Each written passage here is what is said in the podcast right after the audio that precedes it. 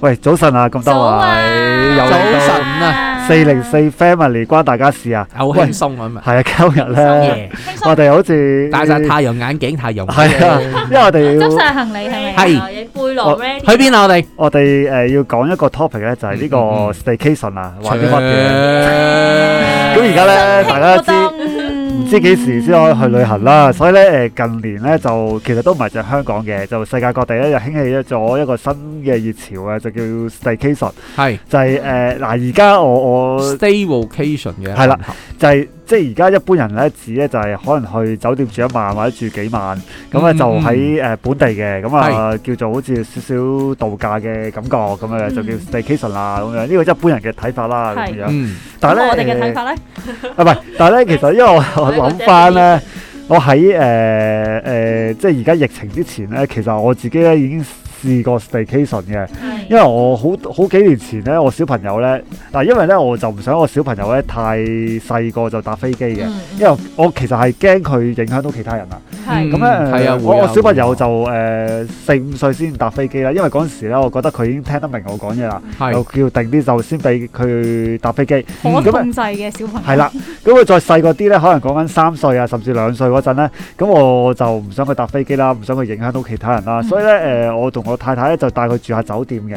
即係叫做一個前期功夫。感受係下。啦。咦，咁你係，誒，staycation嘅始祖嚟㗎喎。誒、呃其實我唔知係咪得我係咁啊，但係因為咧，我記得咧都多嘅。嗰陣時，嗰陣時咧，我聽我太太講咧，已經好多 blogger 咧或者 KOL 咧，已經係崇尚呢種活動係嘅啊。因為以前咧就有啲酒店咧就特登係有個親子嘅，即係例如可能酒店裡面咧因係應嗰個時節有個 party，例如係啊聖誕啦，咁可能會住一晚酒店包埋聖誕大餐兼有乜嘢，又或者有啲酒店咧可能裡面有一個泳池，係裡面側邊有一啲即係 poolside 嘅 playground 啊。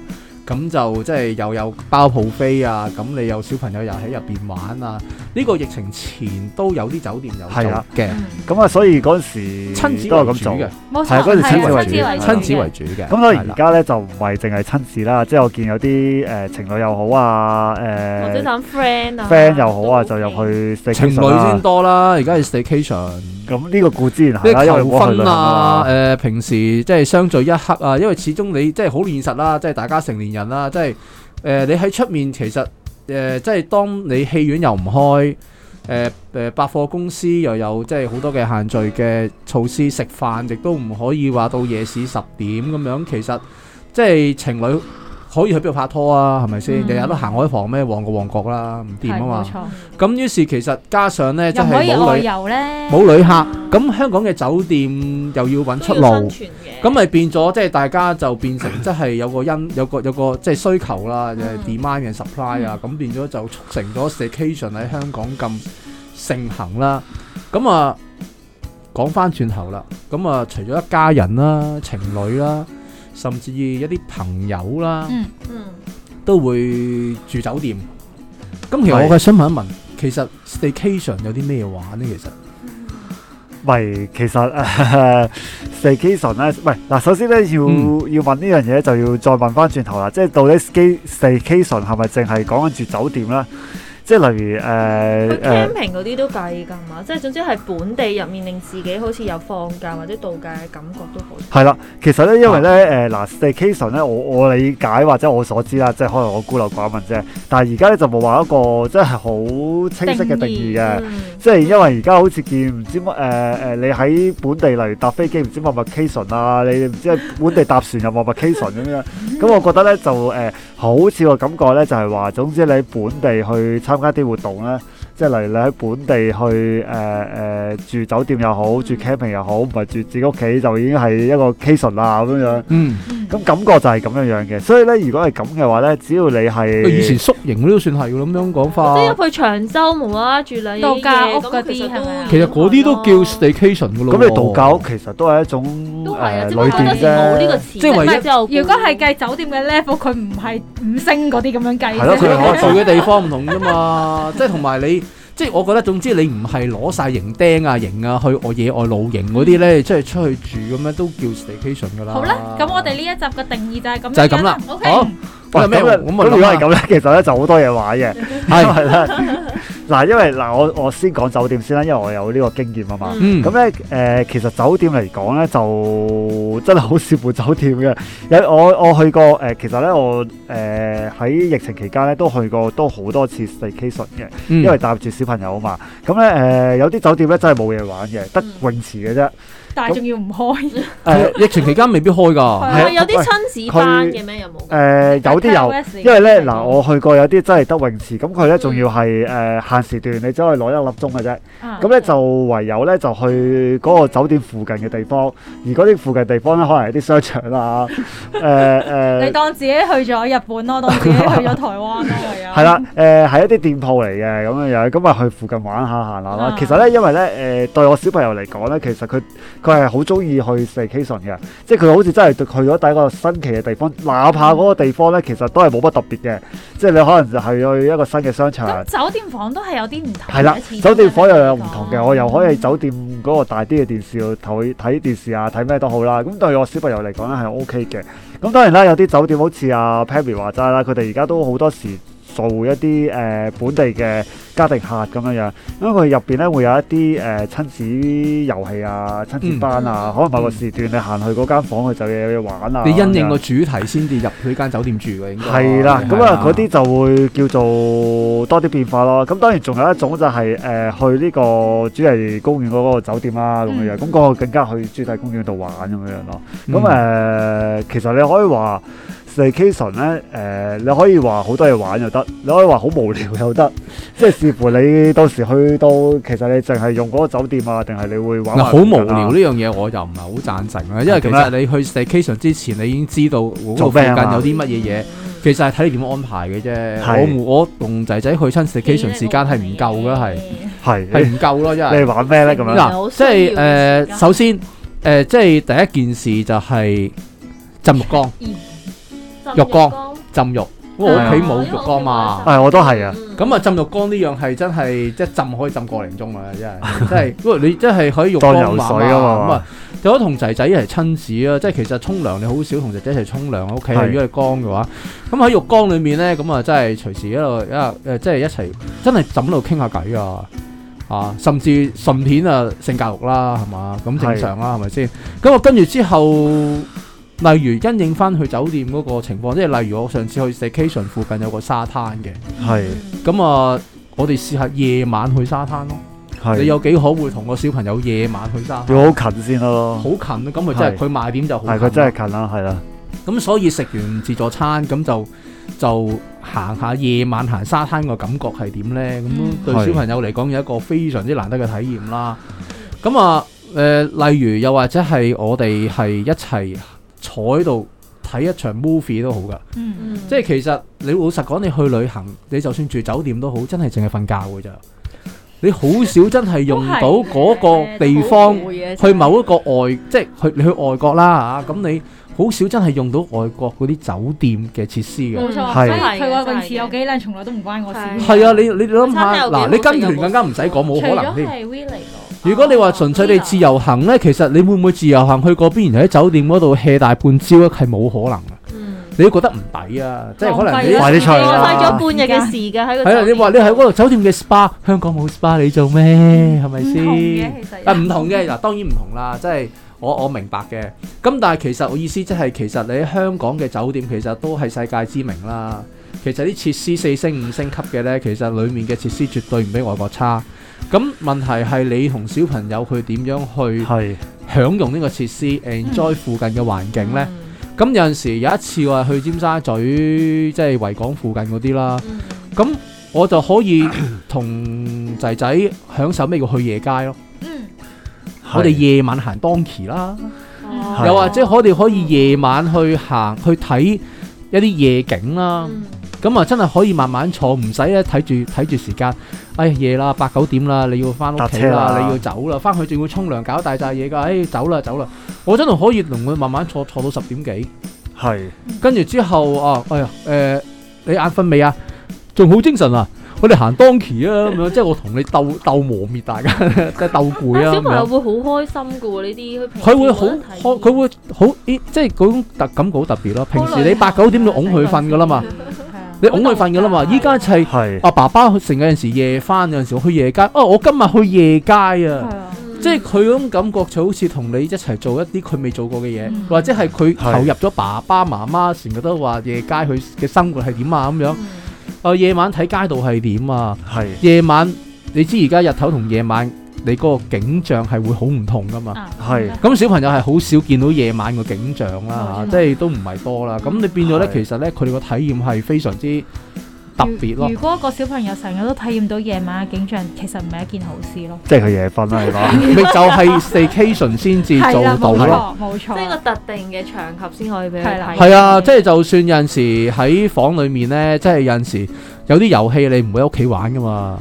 即係例如枕頭大戰 啊呢啲呢。應該太太係 會鬧咗你。係啊咯，呢度咧又唔會啦，最玩得最癲就係佢添啦，即係鬥打打到即係最後攤喺度咁樣喘氣，喘喘喘成分鐘又嚟過咁樣咧，咁啊，即係玩到唔玩同埋為止啊捲啦。棉胎咯，或者哦，係表會面開係要出。係啊，你有好多即係你總之喺屋企唔會做咯，你因唔為會你做，係係啊啦，係啊，係啦，即係其實可以好多變化咯，我就唔唔絕對唔贊成話冇嘢做啦。係係啊喂，咁兩位女士對呢個 staycation 點睇咧？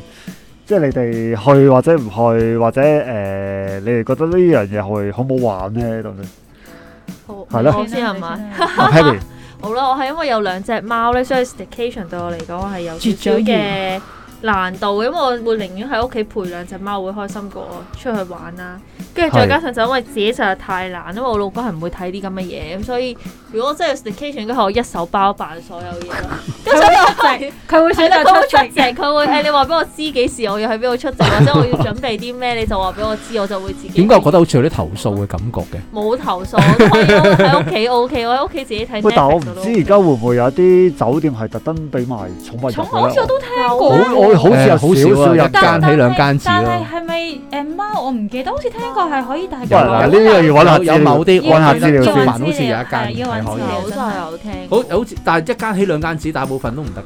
係，嗯絕大部分都唔得啊。咁呢個都正常一嘅。間兩間就得，因為你唔知其他住客會點啊。喂，咁但係倒翻轉，你話誒嗱，寵物可能係你去 staycation 嘅一個難處啦。咁但係如果去旅行咧，去旅行嘅話就。去我試過一次嘅，去旅行就會揾一啲係誒識照顧貓嘅朋友上嚟住咯，即係佢就嚟我屋企 staycation，哦所會以我啊就會啊會啊咁。所以我就會安心會啊啲啊，即係因為係啊有一個人，但係你係啊兩日一夜好難叫人哋無啦啦咁啊係一袋嘢走上嚟你屋企嗰度唔知做咩，我我以為你會可能會考慮下擺去啲貓酒店啊。唔會得㗎啊，嚇死唔佢會啊兩隻貓真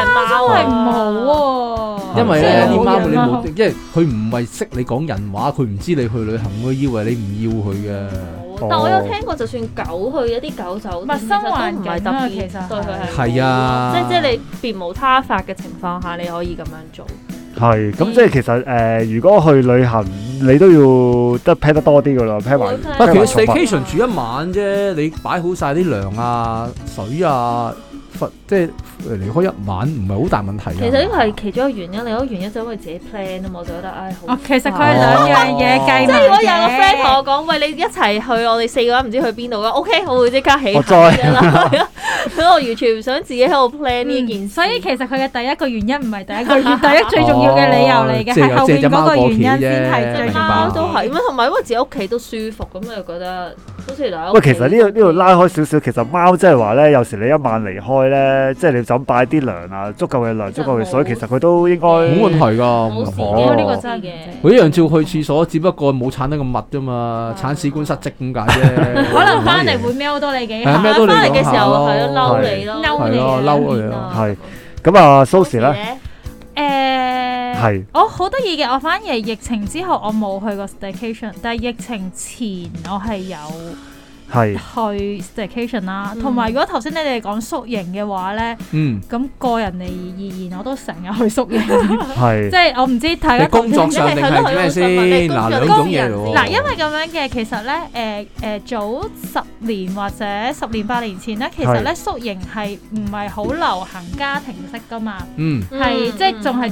體咁樣。啊係啊係啊係啊但係其冇錯實近呢四五年，即係唔好講疫情啦，就算係前疫情前呢，其實已經開始推行，因為唔夠生意啊，尤其是啲私營嗰啲呢，唔夠係生意啊。係啦，嗯咁所以佢哋會推行一啲家庭型咧。咁、其實嗰時我屋企因為我屋企係會好大班，即係之前啲集數有提過，我哋就唔係四五個人一齊去，我哋十幾個人一齊去嘅。咁所以嗯我哋都會 book 一啲誒宿誒營營位啦，可能係家庭，可能兩個家庭營咁樣十幾人，咁一齊去誒宿營嘅。咁所以其實我都算早期就會有呢個 staycation 嘅經驗嘅。嗯係咁但係我到到誒而之前通常去 staycation 嘅原因係咩呢？其實都得意嘅，就係、呢，因為其實我以前係做即係做青少年嘅工作㗎。嗯嗯即係係，所以變咗咧係會好多時都會有同啲青少年，你知其實佢哋好多嘢想分享啦，好多嘢想傾啦。咁但係其實你始終喺條街度傾咧，唔係太理想噶嘛。當然啦，係啦，咁咧冇錯有一段時間咧，其實香港嘅酒店咧係偏向好平嘅，係真係好平嘅。咁嗰時咧，我哋就 book 房咧就係、幾即係可能四五個人咁樣啦，就傾心事咯。咁個好處係咩咧？就係、真係有人傾到攰嘅時候咧，喺條街度你唔可以瞓，但係你喺個酒店度咁啊，有有有兩張床咁啦，咁啊一邊喺度傾啦，另外一邊嗰啲攰就瞓咯。咁誒嗰時就有呢一個嘅經驗係會係咁樣做咯因為，staycation。都好我其實青春嘅其實都有呢類咁嘅情況，譬如一班朋友生日啊係就啊就都就會直情 book 一係間 book 間房啦房，Happy Birthday 甚至求婚都係啦，嘅，但係我哋就真係唔係課生日，啊真係嗯可能嗰排、我試過有一次好笑㗎，成班成班仔喺度趕功課，跟住話佢本身有嘢想同我傾嘅，點知上到去嘅時候咧，一字排開喺度趕功課，跟住我話咁其實我可以翻屋企啦，你哋全部喺度趕功課咩事啫咁樣樣。即哦即呢只我哋就好少係誒、呃都有嘅，我哋試過係 farewell 咁 book 房同人哋 staycation 咁樣樣咯，因為可能佢要因為其實真讀係書咁出面樣樣俾唔到一個可以聚會嘅地係啊方，即係當然係啦，啊即係嗰陣唔講唔 staycation 係講疫情嘅，就係之前其哦之實前都有啲嘅難㗎啦，哦疫情其實就更加係。其實應該咁講。啦，酒店其實唔係冇諗過會有咁多人嘅， 應該咁樣講啊，即係都係都係偷雞 嘅。啊哦唔係，其實我哋可能都係四五個人嘅，即係哦可能都四係五四五個個人。即係佢都係少人嘅係咁樣啦。係啦。咁但係咧，我我我唔知咧，而家其實嗰啲誒營誒營宿營嗰唔係係啊誒嗰啲 camp 西咧，其實佢仲俾唔俾人 book 嘅咧？而家咪唔都唔得可㗎啦。以可以 book，但係減數量，哦，或者係限人數限咯，人即係你唔可以一家最多四個，四人四四個人咁樣入四人其實而家都有好多新興嘅嘅嘅玩法嘅，而家有佢嘅露營車啦，有係啲露營露營車車都算唔 camp 啊算 staycation 咧？都算，都算啦都算即係總之唔係露營自己搭營就係係。啊，我都聽過即係住某一個 set up 一個住一個地我方。係啊我有玩過喎露露營露車營營車車，有玩過，我都露想營車玩過。露營車我而家租㗎好得意喎租而家有係啊，都露得意營喎車玩過，嗱其實我所有玩呢啲嘢都係疫情前嘅。係咁啊但係你問我露營車個感覺係一種嘗試咯，只係一種咁嘗體驗試嚟㗎咋？係其如果實你問誒、呃譬如好似頭先啊 Charles 你提嘅一啲 staycation 額外嘅同小朋友嘅活動喺露營車裏邊，其實有少少難去做到呢件事嘅。當然啦，咁誒、呃因為我個經驗，上次去露營車就係我哋誒、呃實呢 BBQ 都唔喺架車入你邊，真你真係喺架車度，你唔入你我哋外國人嘅露營車就係我揸去一啲冇人嘅地方。 Yes, yes, 而 yes 只不過係架車擺咗喺個 cam 西裏面嘅露營車，香港嗰種係好變種嘅。你明唔明係啊係係啊係啊啊，即係寫個位㗎，即係理論理我論啊哋係上，冇揸過架車㗎，冇㗎。 即係理論上你係一個露營車，可能拖埋個即係發電機走去一個冇人嘅地方，然後嗰度睇星星啊！呢呢個個呢係個我係外國露營用車，露營車香港咧嘅時候就係變咗咧，即係變種到一咁個樣 fix 嘅地根方啊本啦，就係咪一個一個 cam 其西，實係係，只不過係一個誒迷你版嘅 cam 西咯。係啊係啊係啊係啦，係啊迷你版嘅，但係誒、變種我覺得對，如果即係同小朋友嘅話，其實都我誒、我又唔會話特別一定要去。咁但係如果你話啊，作為一個嘗試一個認識咧，其實都可以嘅。誒又講笑咁講係啊！我我太太又曾經提議過，咁我同住鬼屋有乜分別啫？咁你又唔好去到，唔好去到嗰個住鬼屋一位樣。咁你起碼我好唔過係喎呢個住鬼屋啊，即係話哦，你一個特別嘅環境，然後入到去覺得啊嗯係喎，我係咪應該要好 chill 咧？係咪 入到住鬼屋係咪應該要好驚咧？即係好似哦好多同一種心態入去住啊嘛。係咪 先唔 OK OK，係你點都好過誒露營嘅，即係你自己咪露營係另外一種露嘢營嚟係自己搭嘅。嘅如果你兩樣嘢俾我揀，冇揀露我營啊兩樣嘢都去過，我會揀露營喎。係露因營我為真係可以去得好，我中意露營嗰種感覺因為多啲其實咧點解咧？如果去露營嘅話咧，我真係會揀一啲離開人煙嘅地方，夜晚睇星星咯。係夜晚睇星河，香港係真係哦我要我去到會冇揀人嘅地方先得露營咯啦，可能你去認真離島先得啦，真係。雖然露營同啊露營同嗰架露營車最大分別就係露營車你嗰個清潔啊，即係因為佢有洗手間，有有埋嗰個浴係浴室位置，咁可能 so call 對我哋而家尤其是香港人嚟講，好着重呢個衞生呢，咁我覺得好似好啲嘅。但係個但係如果你問我真真正正去享受嘅話，其實露營俾我個感覺係享受過露營車係㗎。我煩自己啲個啫，人預備嘅功夫即係煩你帶多多少啲嘢，係誒係嘅，但係少。我覺都得。最驚呢啲你個嘢預備之後，做到完完成咗件事嘅頭時候，嗰種享受同得着係多好多嘅。係我自己係嘅個人個感覺係係咁嘅嘅。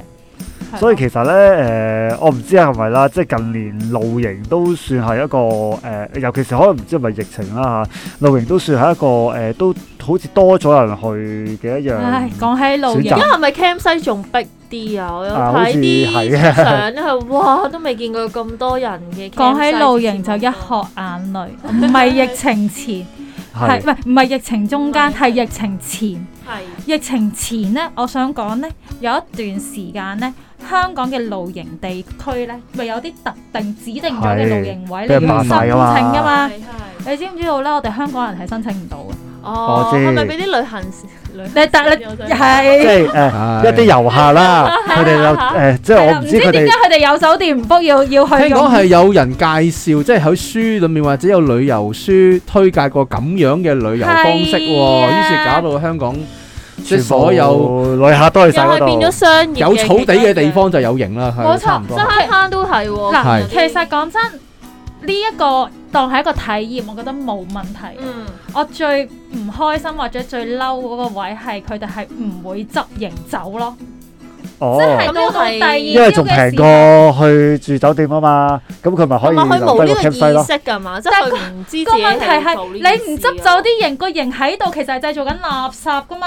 係亦都冇人敢拆你啦，都唔知咩係事。啊，你又唔知你第二晚翻唔翻嚟真係啱喎。係啊，我我點會無端端拆咗你啲嘢？冇但我估我明嘅，佢嗰個 concept 依然都係我係住緊酒店，所以我我就係啊係嚟到住咯，住完咗同我埋就可能佢走計埋咯。個 camp 西個錢都仲平過住酒店，咁佢咪可以走擺喺度但咯。我覺得我明嗰位就係你唔要，你都自己執好。但係我覺得你佢咪哋真冇，好抌咗佢咯。佢應該冇呢個概念，佢唔知道嗰一樣嘢係。佢覺得我豪得起啊，就咁擺低走咗佢咪算。係因但為慳係佢咗酒店破壞緊嘅錢生啊態嘛。環境㗎嘛，你明唔明？咁呢個係個人嘅操守問題啦，唔係呢啲呢啲係公民教育嘅嘅嘅問嘅分別係啊咯，呢 真係啲好咪興㗎！嗰時嗱，已經係俾佢哋霸晒啲位啦。嗯第二朝仲要咁樣，即係再新嚟嘅人學你哋話齋唔敢拆佢㗎係嘛啊唔。敢你唔知佢會唔會夜晚翻嚟即係揾。咁呢個真係人哋嘅財產嚟噶嘛，人哋都冇話唔要，你點敢 無端端拆？冇見冇人就拆咗佢唔得噶嘛，即係我阻哋做唔住到咯。晒咯。係啊，做唔到啊！你香港人做唔到呢啲嘢㗎。唔係，所以誒，嗯咩人？你而家排隊擺嚿石仔都唔敢亂嚟啦，係嘛？見到嚿石仔咯，何況成個影。唔係，不過當然啦，如果誒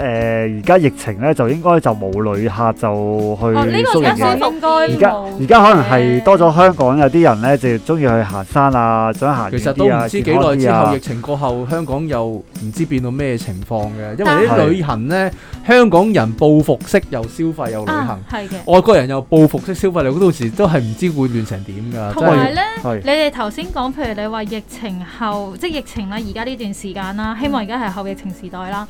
誒、大家都大家有冇發現多咗好多生手嘅 camping 人士咯？